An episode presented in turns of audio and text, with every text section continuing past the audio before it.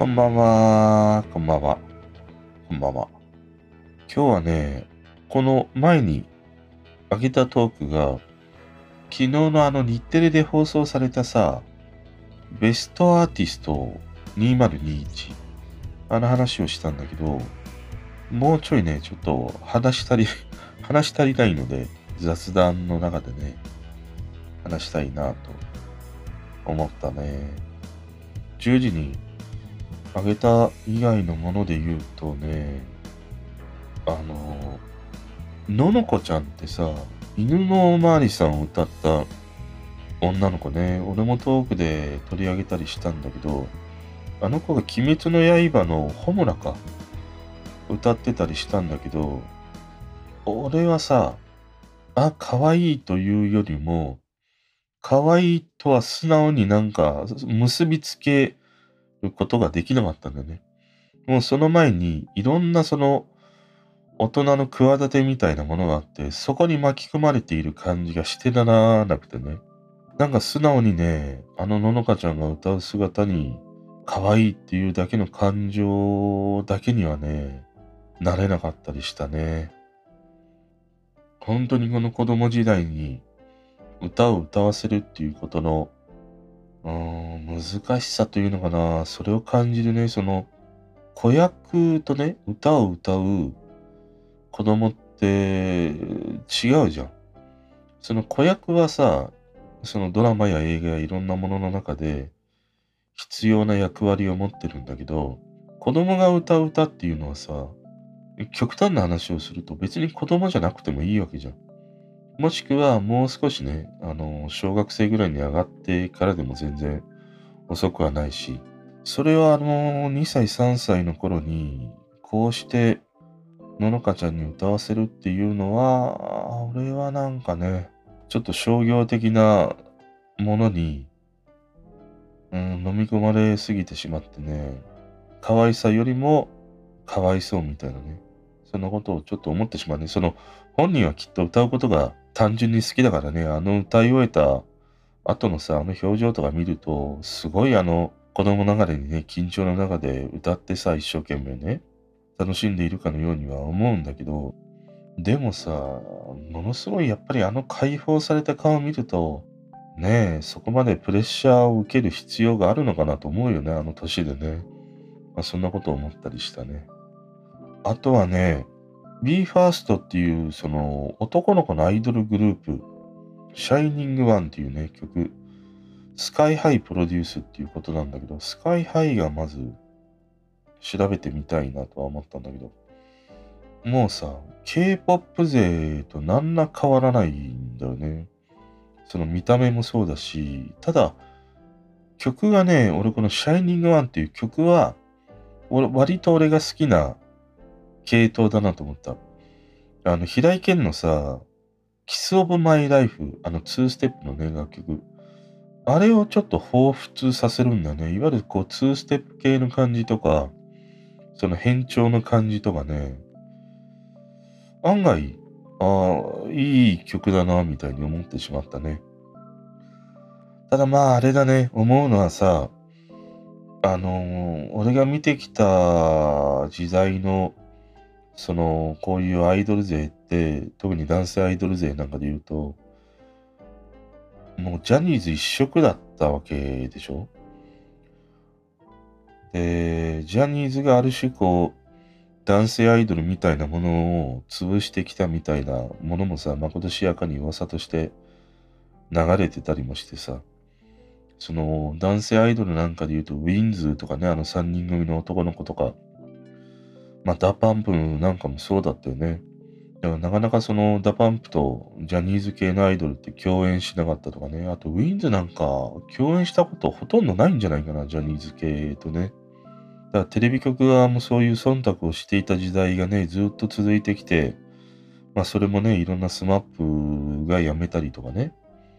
まあそういうこともあってね、変わってきたりはしたんだけど、で、そんな中でやっぱり思うのが、結構今ね、こうした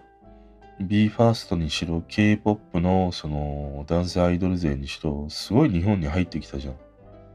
で、また、ね、男性アイドルグループみたいなものがジャニーズだけに限らずいっぱい出てきたっていうのを見るとさ、まあそういうその、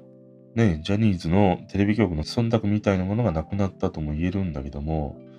ある種、こういう男性アイドルがどんどんどんどん出てこられたっていうのは、K-POP 勢のおかげでもあるなとも思うんだよね。だからなんか、いつも思うのは政治も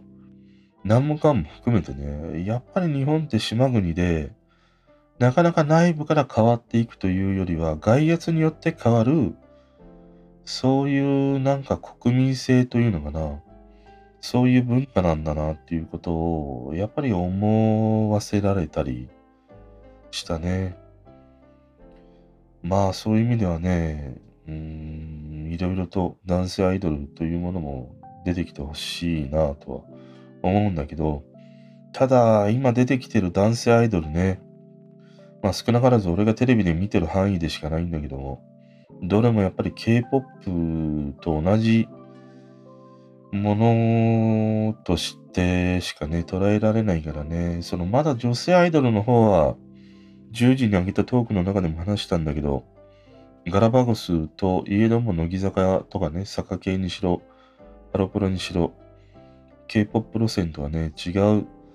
その日本独自のね、アイドル路線みたいなものを、こう一つね、確立して進んでたりするからね。俺は男性アイドルもなんかそういうものをね、目指してほしいなと思ったりはするね。まあそれが、ジャニーズのああいうキンプリだったり、まあ、なにわ男子とかね。あそこら辺なのかもしれないね。あと、関ジャニとかね。あとはね、20だね。20はどうなんだろう。まあ、ある種さ、こう、20の盛り上がりって、その、ああいうオーディションから卒業してデビューしたっていうあのタイミングが、まあ今のところね、現在においては一番ピークで、そこからは、うん、割とあの時のような熱狂っていうのはね、少しずつ落ち着いてきてるようには思うんだけどね、なかなかにね、すごく難しい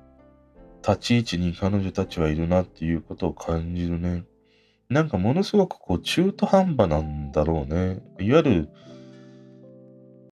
あの K-POP 系の路線で行くのであれば、その、既存のさ、あの、同じ事務所のね、JY パークだっけ？彼の事務所に所属している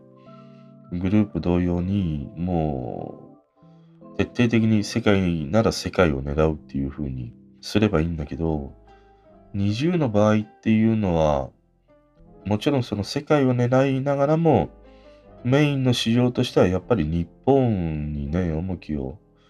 置いてたりするから、そこになんか、ちょっと中途半端さを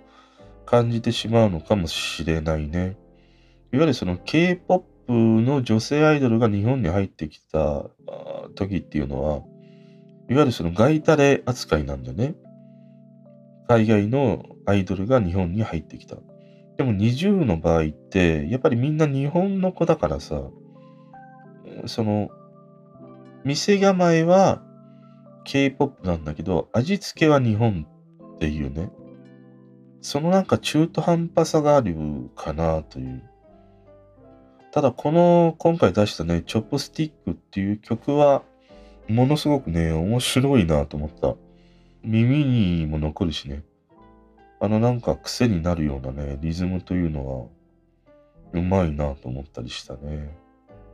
あとはまあ、ミーシャだね。この間も話した、あの、藤井風との楽曲のハイヤーラブを歌ったんだけど、うーん、もう一段、本当はミーシャ、ホイッスルボイスでもう一段上の声が出るはずだよなと思った。あの、MV を見ると、この間のその、歌番組で披露したホイッスルボイスよりももう一個ね、上の声が出てたりしたんだよね。だからそれはちょっと温存したのかなという感じがありましたね。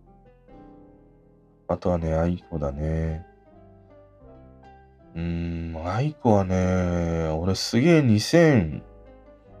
年、めちゃくちゃ愛子ハマったんだよね。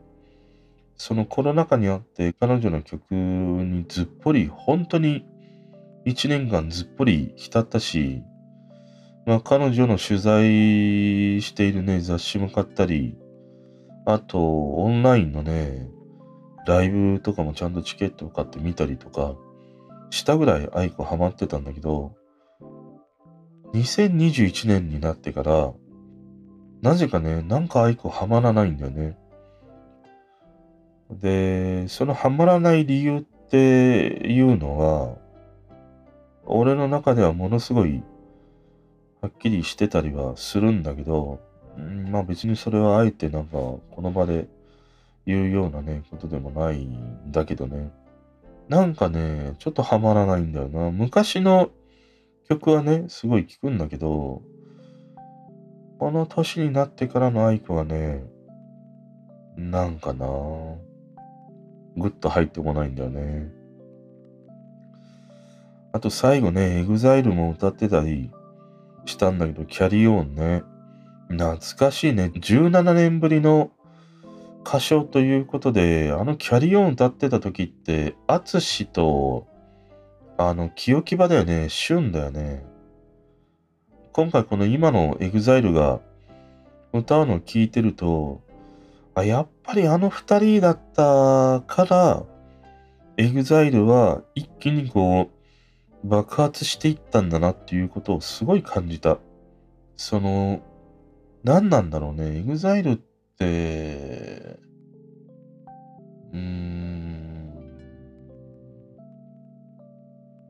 何なんだろうな、 EXILEって。どういう立ち位置なんだろう。でもあの人がさ、どんどんどんどんこう増えていって、新陳代謝が図られるっていうのはさ、かつてのあのモームスにも似たものを感じるよね。だからモームスもどんどんどんどん人が増えていったり辞めたりすることで新陳代謝がなされて、なんかね、いつもいつも同じ味の定食しか出さないっていう、そういうことを恐れてのああいう変化だとも思うしね、またその新しく入ってくることで、まあ内部でね、いろいろその葛藤みたいなものが生まれたり成長するきっかけにもなるからさ、ああいうことなんだろうけれども、あの仕組みはなんか EXILE も踏襲しているなというものを感じたりはするんだけどね。ただ EXILE は、なんかさ、なんかなんだよな、その、すごいね。どっぷり俺は EXILE を追いかけてるわけではないから、すごいね、詳しいっていうわけではないんだけども、テレビに出演している時に見かける程度でしかない、そういう知識の中で言うとさ、変化がないんだよね。いつも同じ感じなの。で、一時なんかドラムをさ、ボーカルのね、二人が叩いて、で、歌い始めるみたいなことをやったりはしたんだけど、でもあれはちょっと、突拍しすぎてね、いや、どうしたっていう感じがあったりもしたしね。あのなんか、ボーカルが一人ないしは二人いて、あの大勢で踊るダンスというあのフォーマットが、うん、もうなんか、ちょっとこう、そぐわなくなってきてんのかなっていうものを感じるかな。その、大きな変化みたいなことを入れてもいいのにね、あの、パフォーマーの人たちも、例えばコーラスで入るとか、ユニゾンで入るとか、するとかね、なんかその、ボーカルが一人二人のフォーマットにこだわらないで、やるということでもいいし、その、みんながみんな同じ踊りを揃えて踊るダンスではなくて、まあ今ってその各自がこうバラバラに踊って融合するようなさ、ダンスの振り付けっていうのがトレンドにあったりもするのを考えると、そういう点もその、なんか妙な EXILE のこだわりみたいなものに固執してしまったがために、こう、ナタをね、振り下ろせないみたいなね、ところがあるのかなっていうことをなんか感じたりはするかな。だから EXILE にしろ、まあ3代目とかも同様なことが言えるかもしれないね。あの3代目もさ、もちろん曲をリリースしてたりはするんだけど、ああいうテレビに出た時に歌うのはずっと流星でしょ？で、それは、その視聴者が求めるから番組の制作サイトとしては、あの、流星を歌ってくださいっていうことになるとは思うんだけども、まあそうせざるを得ないのは、やっぱりなかなかね、流星に並ぶような、またその流星を超えるようなヒットが出ていないっていうことでもあったりするからね。だからこの、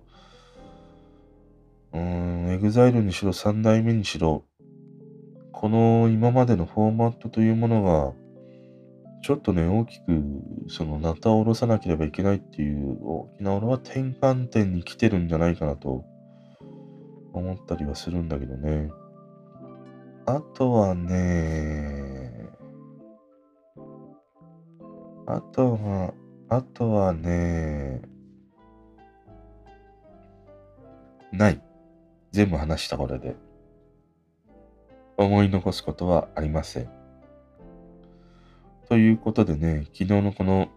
ベストアーティスト2021、まあ10時にあげたものと、この真夜中の雑談、